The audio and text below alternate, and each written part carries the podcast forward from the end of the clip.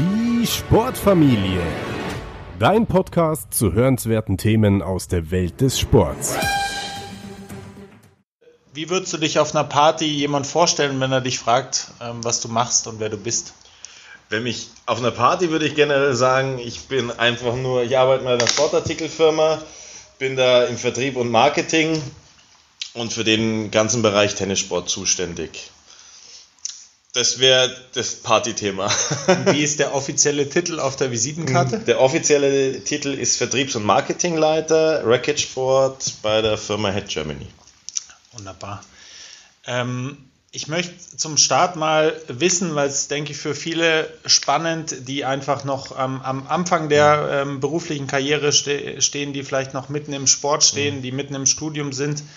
Wie war das bei dir? Also ähm, einen kurzen Abriss, Abriss, wenn du uns geben könntest von deinem persönlichen Lebenslauf. Seit wann bist du bei Head? Ähm, seit wann oder wie bist du dann auch zum Marketingleiter aufgestiegen? Wie war so bei dir der, der Verlauf der also Karriere? Also bei Head bin ich offiziell seit 2003 festangestellt, war aber im Vorfeld schon, ich habe 2001 ein Praktikum bei Head gemacht danach als neben der Uni als, als freier Mitarbeiter gearbeitet für den Bereich Tennis und Ski, habe beide Bereiche abgedeckt und habe dann 2003 als Promotion Manager für den Bereich Ski begonnen. Das sah so aus, da war die hauptsächliche Aufgabe waren sämtliche Testveranstaltungen, Rennlauf mit integriert ähm, und auch die Organisation von den Kundenveranstaltungen, Händlerschulungen, das war in dem ganzen Bereich so mein Tätigkeitsfeld. Im Sommer habe ich ein bisschen bei Tennis ausgeholfen, mhm. ähm, gerade bei, bei den größeren Turnieren, die wir damals noch hatten hier in Deutschland. Und ab 2007 habe ich dann gewechselt zum, in den Tennisbereich, mhm. dort erst als Produktmanager. Da sind so die hauptsächlichen Aufgaben eigentlich, dass du dich um den Bereich Kommunikation kümmerst, Produktkommunikation, Produktschulungen, Mitbewerbervergleiche, ähm, auch die ganzen Marketing-Geschichten organisierst, mhm. Kooperationen, zum Beispiel auch jetzt Kooperation mit Monaco Sports, mhm. Kooperation mit Robinson, das mhm. sind so die ganzen Themen gewesen und seit 2014, oh, mittlerweile auch schon wieder drei Jahre fast, mhm. äh, bin ich dann aufgestiegen quasi dann nochmal zum Vertriebs- und Marketingleiter und habe hier jetzt den kompletten Zuständigkeitsbereich für Deutschland, was Tennissport angeht. Hardware muss man allerdings dazu sagen. Jetzt hast du gesagt, dass du als Praktikant angefangen hast. Jetzt bist du sozusagen relativ weit oben in der firmeninternen mhm. Struktur. Hast du denn selber auch eine, eine Sportvergangenheit oder ist es sozusagen bei einer Firma wie Head auch mhm. gerne gesehen, dass man das hat oder ist es keine Voraussetzung? Wie war das bei dir und wie seht ihr das als Firma? Also es ist schon Voraussetzung, dass man diese sportliche Vergangenheit hat. Also man sollte sich in den Sportarten, in denen man tätig ist, definitiv auskennen.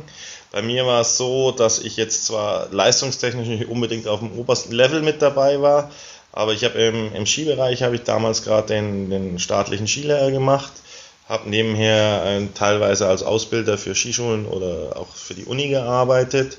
Und im Tennisbereich habe ich auch praktisch B-Lizenz und den, den staatlichen Tennislehrer gemacht. Mhm.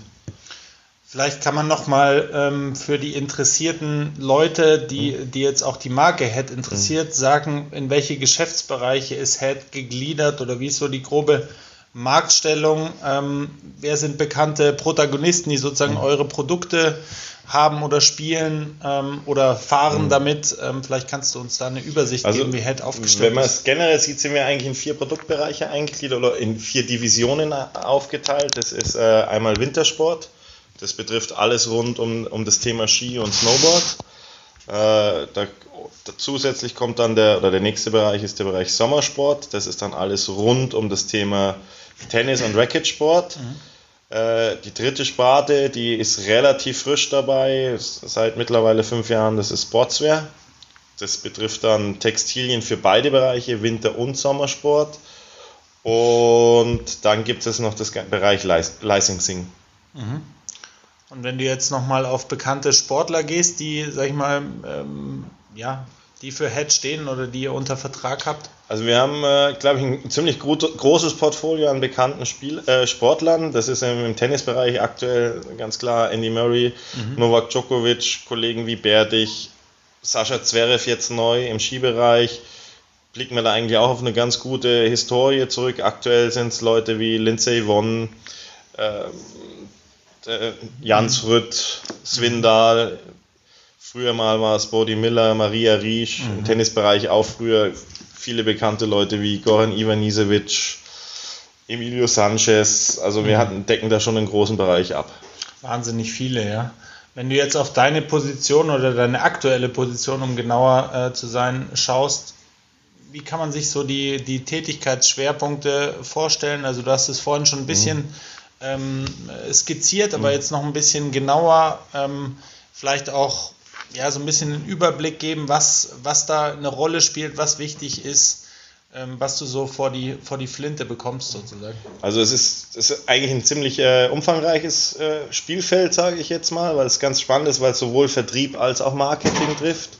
Äh, generell bin ich natürlich erstmal dafür zuständig, dass der Vertrieb, sprich der Verkauf unserer Ware äh, funktioniert. Da gehört alles mit dazu, von der Planung der Produkte, also sprich Disposition. Mhm. Da arbeite ich eng mit der Disposition zusammen, weil mir halt auch gerade im Tennisbereich eine China-Produktion haben. Das heißt, wir brauchen eine Vorlaufzeit von mhm. teilweise bis zu sechs Monaten.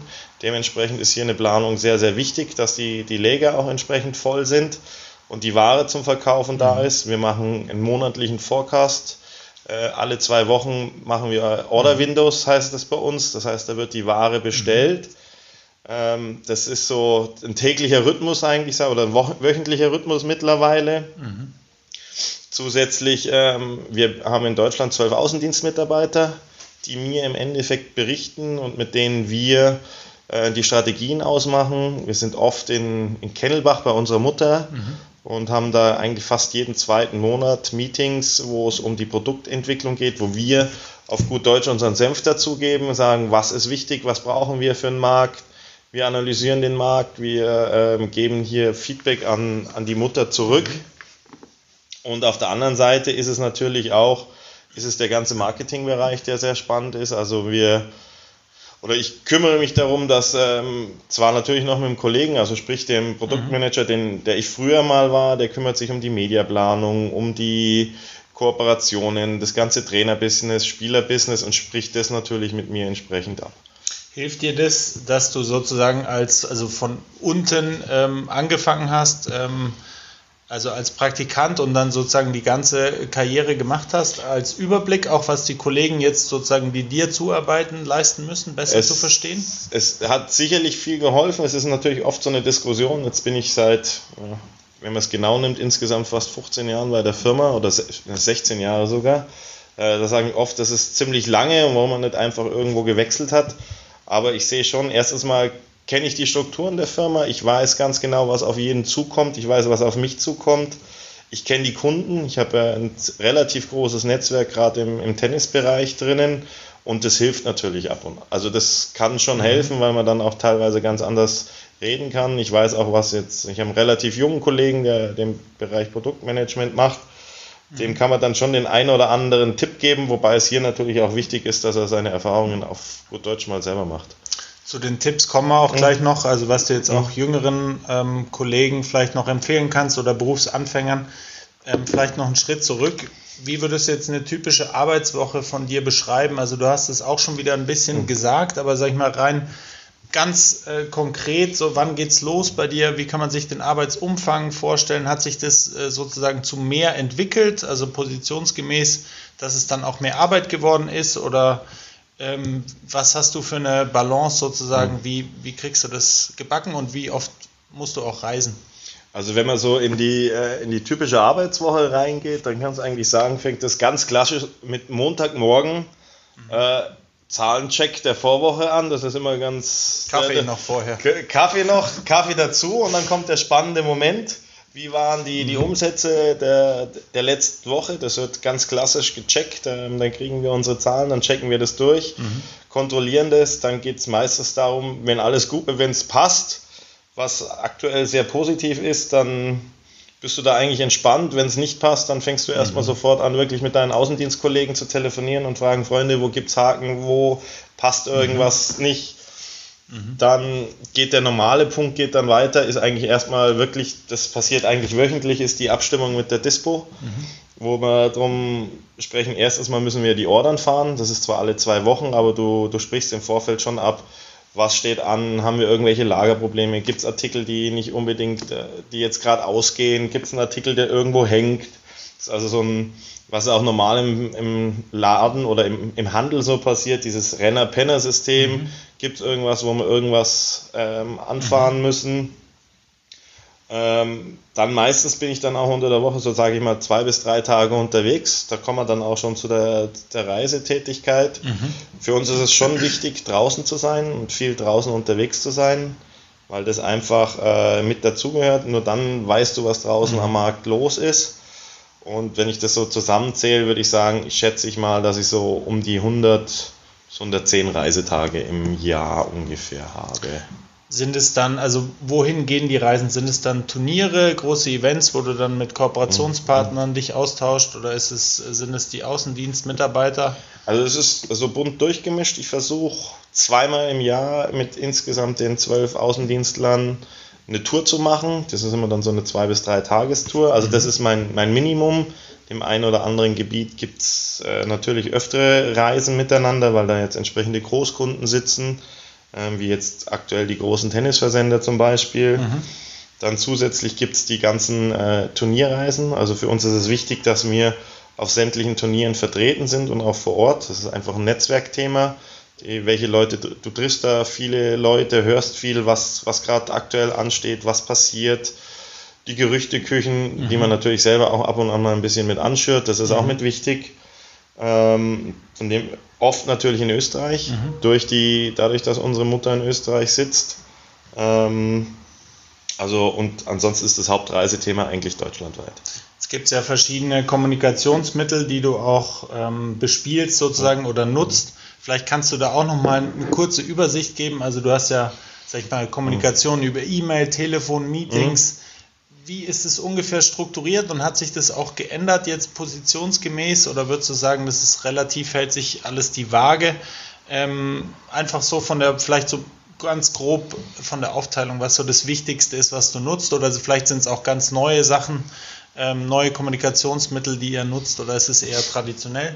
Es ist wirklich, ich würde jetzt sagen, in Anführungszeichen traditionell. Ähm, wenn man rangeht, Hauptthema ist Telefon und E-Mail. Das mhm. sind so die, die Hauptpunkte. Es wird, ich persönlich äh, im beruflichen telefonieren lieber, mhm. weil einfach das gesprochene Wort doch einfach manchmal mehr hilft oder im Gespräch es zu weniger Missverständnissen kommt als wie per E-Mail. Einige Sachen macht man natürlich weiterhin auf E-Mail. Die E-Mail-Flut ist groß, also das ist auch immer so ein Thema, mhm. das, was wir intern haben, mhm. ähm, weil da läuft schon viel auf und ähm, auch der, sage ich mal, der Wunsch, wann die Antwort zu kommen hat, ist immer mhm. schneller, schnelllebiger. Und das sind so die klassischen Kommunikationsmittel. Natürlich arbeiten wir innerhalb der Firma mittlerweile viel mit Skype. Mhm. Als einfach die direkte, auch mal von Angesicht zu Angesicht, haben aber hier immer noch relativ viele Meetings dazu. Das ist das sicher eine wichtige Fähigkeit, sag ich mal, auch in deiner Position, den Überblick zu bewahren. Was würdest du denn sagen? Was sind denn wichtig, wichtige Fähigkeiten? Du bist in der Sportbranche ähm, schon sehr, sehr lange. Ähm, du kennst dich sehr, sehr gut aus. Ähm, was sind so aus deiner Sicht wirklich wichtige, vielleicht auch Charaktereigenschaften oder ähm, berufliche Schwerpunkte, die man braucht, ähm, Stärken, um dort auch Karriere zu machen? Also ich glaube, wichtig ist, ähm, dass man kommunikationsfähig ist, dass man auch äh, schnell Anschluss findet, mhm. dass man auf Menschen zugehen kann. Ähm, oft auch natürlich auch eine gewisse Flexibilität, weil man muss teilweise schnell reagieren. Es gibt auch ähm, einfach Bereiche, gerade in der Sportbranche, weil sie einfach nicht so groß ist, hast mhm. du, macht eigentlich jeder jedes oder mhm. alles. Und darauf muss man sich einstellen. Also man kann jetzt nicht sagen, nur weil ich jetzt eine gewisse Position innehabe, ähm, mhm mache ich bestimmte, decke ich bestimmte Felder nicht mehr ab. Also es kann auch mal passieren, dass wenn einfach alle im Urlaub sind oder irgendwie unterwegs sind und wenn irgendwas ist, dann stelle ich mich auch mal runter und packe ein Päckchen mhm. und verklebtes Versenden, muss ich offen zugeben, bin ich mittlerweile zu blöd zu, das kapiere ich nicht mehr. Mhm. Aber ähm, hat sich auch viel geändert. aber ähm, das ist, glaube ich, einer der wichtigsten Punkte, ist wirklich eine gewisse Flexibilität, eine, auch eine Reisefreudigkeit. Mhm. Ähm, die gehört einfach dazu. Es kann ja auch sozusagen mhm. äh, ein Asset sein, also mhm. kann ja auch für Leute super sein, dass sie dann dadurch reisen genau, können. Genau, viele, mhm. viele mögen das, ich mag es auch. Also ich kann mir jetzt nicht vorstellen, dass ich sage, ich bin mhm. sechs Wochen am Stück im Büro, dann, ich würde sagen, nach einer Woche werde ich schon wieder kribbelig und tippelig und muss irgendwo raus. Und das sind eigentlich so die, ähm, die Hauptpunkte, die eigentlich mhm. dazugehören. Ich meine, okay, die fachlichen Sachen sind, mhm. die sind Voraussetzungen, mhm. aber von der menschlichen Basis her würde ich einfach sagen, wirklich Flexibilität, Kommunikativität, das sind so die, die Punkte, die einfach dazugehören. Äh, bei der nächsten Frage muss ich sagen, ähm, wird mir wahrscheinlich, wenn ich länger nachdenke, mhm. ziemlich viel mhm. äh, einfallen. Aber vielleicht gibt es auch bei dir was, was du, was du heute weißt, was du gerne schon als Berufsanfänger äh, gewusst hättest. Fällt dir dazu was ein? Wenn ich ehrlich bin, äh, fällt mir dazu ad hoc wenig ein, Kein muss ich ganz offen äh, mhm. zugestehen. Ähm, es ist einfach, ich habe wirklich die Sachen immer auf mich zukommen lassen und ähm, dann geschaut, was, was zu tun ist. Ähm, es gibt jetzt nichts, wo ich sage, mhm. A, die Erfahrungen, die ich gemacht habe, die waren unnötig, sondern ich sage alles, das hat alles schon so gepasst und dazugehört. Und ähm, nee, es gibt wirklich nichts, wo ich sage, weil für mich ist diese Frage auch so, dass ich sage, mhm. bereue ich irgendwas oder ist, finde ich irgendwas negativ, aber ich finde an der ganzen Entwicklung jetzt nicht zwingend irgendwas Negatives. Ja, so, mhm. so war es gar nicht mhm. zwingend mhm. gemeint, dass man, ähm, dass man mhm. das bereut. Aber es ist natürlich, mhm. man macht seine Erfahrungen und, äh, sag ich mal, früher neigt man vielleicht dazu, als jüngerer Kerl sich so ein bisschen mehr reinzustressen, ähm, solche Sachen. Aber das, das ist definitiv ein Punkt, also da gebe ich dir schon recht. Ähm, das Leben wenn von, es, ist, es gibt viele Punkte, wo man es einfach mal etwas lockerer angehen sollte, beziehungsweise was ich jetzt so im, im Nachhinein oder auch mittlerweile als Erfahrung habe, es gibt Dinge, wenn man die geduldiger angeht, dann teilweise lösen sie sich von alleine, teilweise werden sie gelöst oder und wenn du mal die Sa eine Sache ein oder zwei Tage liegen lässt, findest du schneller einen Lösungsweg, als wie wenn du versuchst, mit, mit der Brechstange da geradeaus durchzulaufen. Hm, das stimmt. Ähm, vielleicht mal zu den Tipps, die du jetzt ähm, jungen Bewerbern äh, geben kannst. Ich kann mir vorstellen, Head ist, ein, ist, eine, ist eine wirkliche Top-Marke. Ähm, da wollen sehr, sehr viele hin. Ähm, das könnte äh, als Arbeitgeber, denke ich, für viele sehr interessant sein. Du erlebst sicher oder hast wahrscheinlich sehr oft schon erlebt bei Bewerbungsgesprächen oder irgendwie ähm, Bewerbungen, die bei euch reinflattern was, was, dir, was dir auffällt, was, was gar nicht geht aus deiner Sicht oder was so für euch Do's und Don'ts sind, wo man sagt, oh je, oder was, auf was ihr auch schaut, was, was positiv wahrgenommen wird? Vielleicht kannst du da ein bisschen aus dem also, Nähkästchen also, plaudern. Ein wichtiger Punkt ist äh, gerade bei uns, äh, das im Endeffekt, was wir am Anfang schon angesprochen haben, du musst Bezug zu der Sportart haben. Also das, das bringt jetzt einfach nichts, wenn, das hört sich jetzt blöd an, aber mhm. wenn jemand kommt und der ist ein super Fußballspieler, hat aber noch nie in seinem Leben einen Tennisschläger oder einen Ski in der Hand gehabt, dann wird das Ganze einfach schwierig, weil wir brauchen einfach eine gewisse Authentizität. Authentizität. Ja. Schweres Wort. Ja.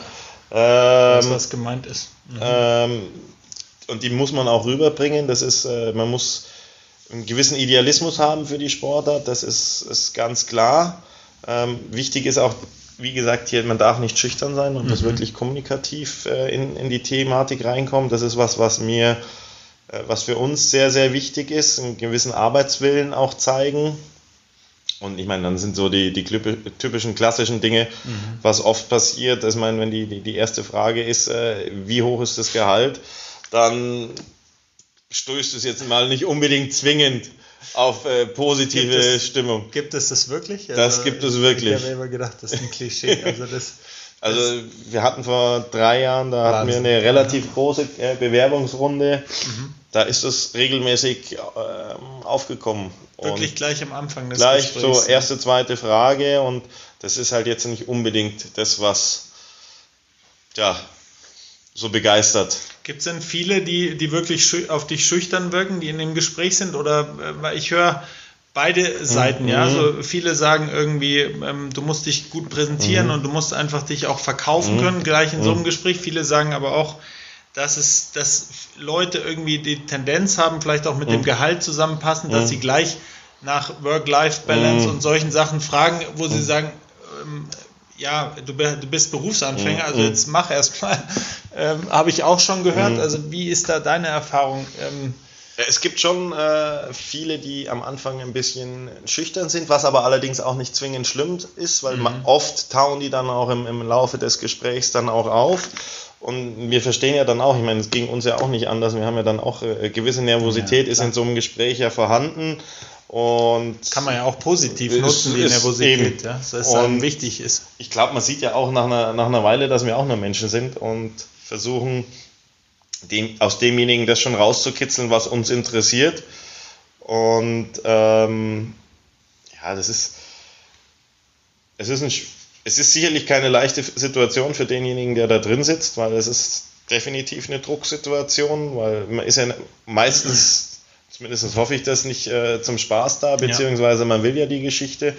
Und deswegen ist, finde ich, eine gewisse Schüchternheit oder Nervosität zeigt auch, dass man den Job eigentlich haben will und wenn man dann im Laufe des Gesprächs auftaucht, dann ist, ist alles gut. Man darf sich nur nicht unterkriegen oder unterbuttern lassen dann. Und wenn es auch gerade zu der Persönlichkeit passt, denke ja. ich dann, also ähm, was würdest du denn sagen von jemand, der ja zu euch kommen will und sich bewirbt, auch auf was sag ich mal, im Lebenslauf, also Lebenslauf ist ja, ja bei vielen ja. ähm, jungen Leuten auch ein großes Thema. Es darf ja. keine Lücke sein und was man nicht alles hört und hier drei Auslandspraktika und vier Sprachen fließend.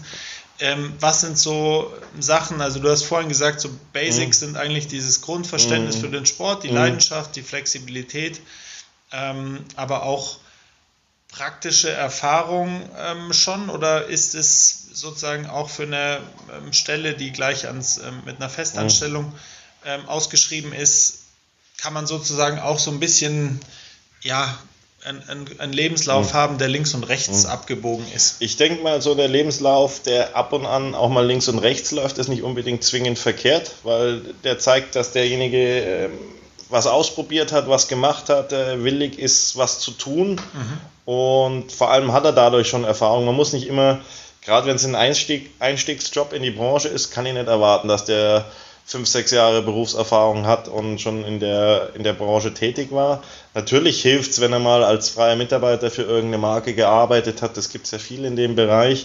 Das äh, zeigt schon mal, dass man ein bisschen ein Verständnis für die ganze Thematik hat. Aber das ist nicht zwingend notwendig. Wenn man, es gibt einfach Typen, die, die können sich gut verkaufen, die ähm, die haben dann auch Spaß und die zeigen auch den Idealismus an der Sportart. Also mir persönlich ist immer wirklich wichtig, wenn ich da einen Idealisten an der Sportart habe, dann, dann weiß ich auch, dass der sich in die ganze Thematik mit reinhängt. Wir haben ja mit unseren Sportlern auch viel mit den mhm. USA zu tun, mhm. ähm, wo natürlich auch ein netter Nebeneffekt mhm. ist, dass man gut Englisch lernt. Wie ist es bei euch? Also ist, würdest du sagen, verhandlungssicheres Englisch ähm, die Basis? Ähm, wie oft nutzt du es selber? Wie, das interessiert, glaube ich, auch viele Leute, weil es einfach, denke ich, ein, ein wahnsinnig wichtiger Punkt ist, dass man das drauf hat, auch schon möglichst früh, dass man da rein investiert. Wie siehst du das? Das Englisch ist definitiv wichtig, gerade in, in der heutigen Zeit. Also die, die Kommunikation, vor allem was mit unserer Mutter angeht, ist, ist alles in Englisch. Auch selbst wenn wir in, in Österreich, also sprich deutschsprachiges Unternehmen sind, von, von der Mutter her, so ist dann doch die, die allgemeine Kommunikation auf Englisch, gerade die Meetings sind auf Englisch, weil da sitzen die Amerikaner dabei, die Spanier, die Franzosen, die Deutschen. Ähm, da geht es einfach nur mit Englisch und deswegen hilft es von Anfang an sehr viel.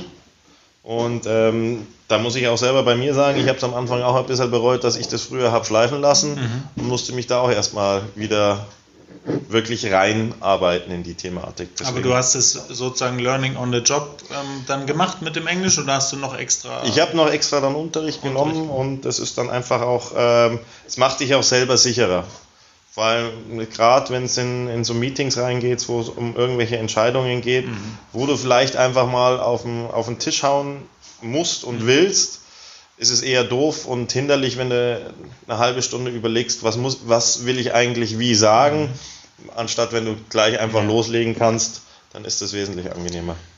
Ja, Carsten, jetzt biegen wir schon sozusagen auf die Zielgerade ein. Ähm, was mich noch interessieren würde, das passt jetzt auch ganz gut ähm, gerade mit, dem, mit der Sprache und der, mhm. dem Kurs, den du erwähnt hast. Mhm. Gibt es vielleicht noch eine Investition, wo du sagst, das hat sich wirklich positiv ausgewirkt, auch gerade beruflich. Also ähm, um ein Beispiel zu geben, Warren Buffett hat ja gesagt, dass er ähm, ja so ein Seminar belegt hat, wo mhm. er präsentieren gelernt hat, also die, Schüch die Schüchternheit sozusagen abgelegen konnte mhm. durch dieses Seminar, ich glaube von Dale Carnegie mhm. war es, wo er sagt, das ist, er hatte da wahnsinnig Respekt vor und das waren die besten, ich weiß nicht wie viel es waren, 100, 100 mhm. Dollar oder 150 mhm. Dollar, besten investierten 150 Dollar äh, seines Lebens, weil er einfach dadurch gelernt hat, mhm. aufzustehen, zu präsentieren, reden ähm, vor anderen die Ideen darzustellen. Gibt es da was, was dir vielleicht einfällt? Also kann jetzt alles Mögliche sein, Buch, also, Seminar? Also ich sage jetzt generell, so, so, ein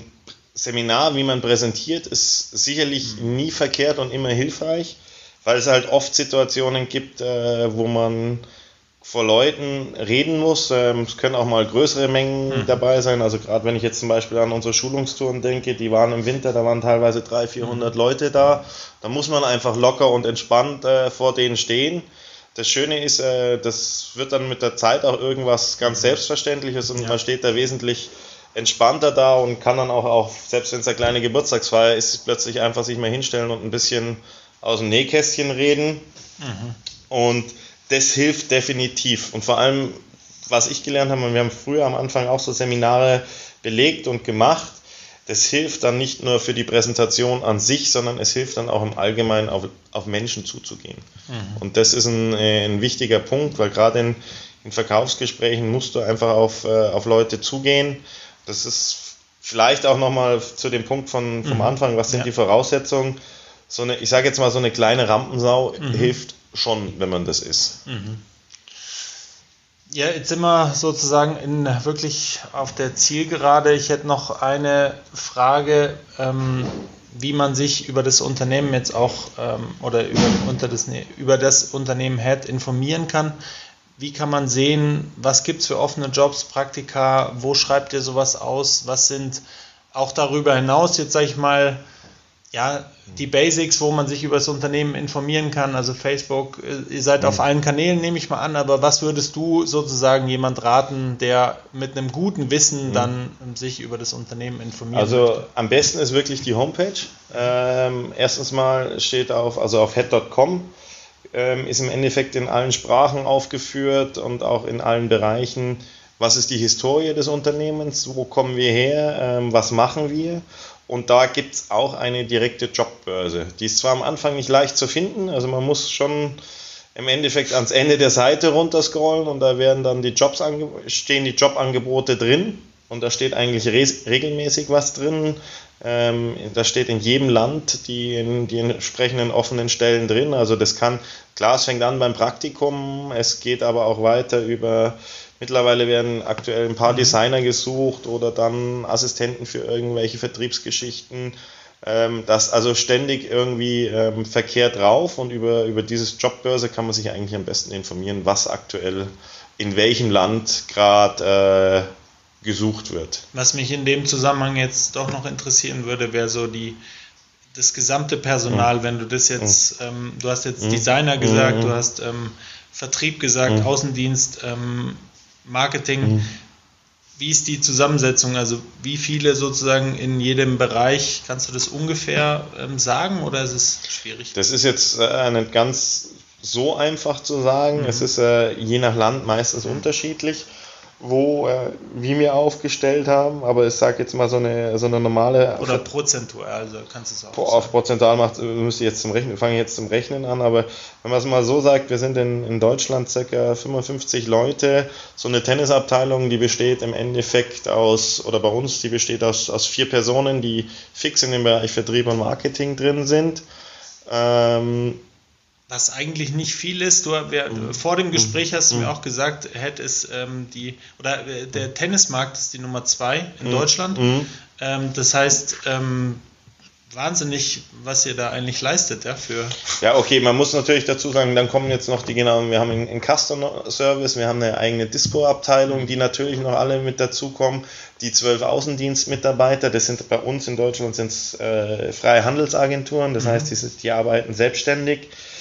Ähm, Also es kommt im Großen und Ganzen, wir, wir sind eigentlich ein guter mittelständischer Betrieb, wenn man so sieht, von der Größe her. Hast du noch ähm, ja, auf dem sozusagen in dem Abschluss noch irgendwas, was du loswerden möchtest, an irgendeinen letzten Tipp oder noch einen letzten Hinweis, ähm, was ich glaube, das Wichtigste ist, wenn man, man, wenn man in die Branche reinkommt, äh, man muss definitiv ein Idealist sein. Das hat mir auch immer mal irgendeiner gesagt, du musst für, für den Sport leben. Ähm, und äh, was ich mittlerweile auch feststelle, man sollte ihn auch konsequent dann weiterführen, weil gerade ähm, man kommt irgendwann an, an einen Punkt, wo man die, auf die Sportart mal eine Zeit lang keinen Spaß mehr hat, weil man mhm. einfach sich tagtäglich damit beschäftigt. Und das darf man aber eigentlich nicht verlieren, gerade wenn man dann wieder von mhm. vor, weil es gehört einfach dazu, dass man für die Sportart brennt, dass man Spaß dran hat und auch dann kriegt man auch alles mit dafür. Das war jetzt das perfekte Schlusswort. Ähm, dann sage ich vielen mhm. Dank, Carsten, dass du dir die Zeit genommen hast. Äh, es ist, glaube ich, ein wichtiger Punkt, dass man einfach auch an, ans Morgen denkt, jetzt nicht nur an mhm. das Studium, den Sport, mhm. den Leistungssport, ähm, wie man gerade aufgestellt ist, sondern einfach auch erfährt, wie es dann werden kann. Und ich glaube, da ist Head wirklich eine spitzen interessante Firma, ähm, sehr, sehr gut aufgestellt und äh, Top-Marke. Also vielen Dank für die Zeit. Ich habe zu danken, kein Thema. Sportfamilie. Dein Podcast zu hörenswerten Themen aus der Welt des Sports.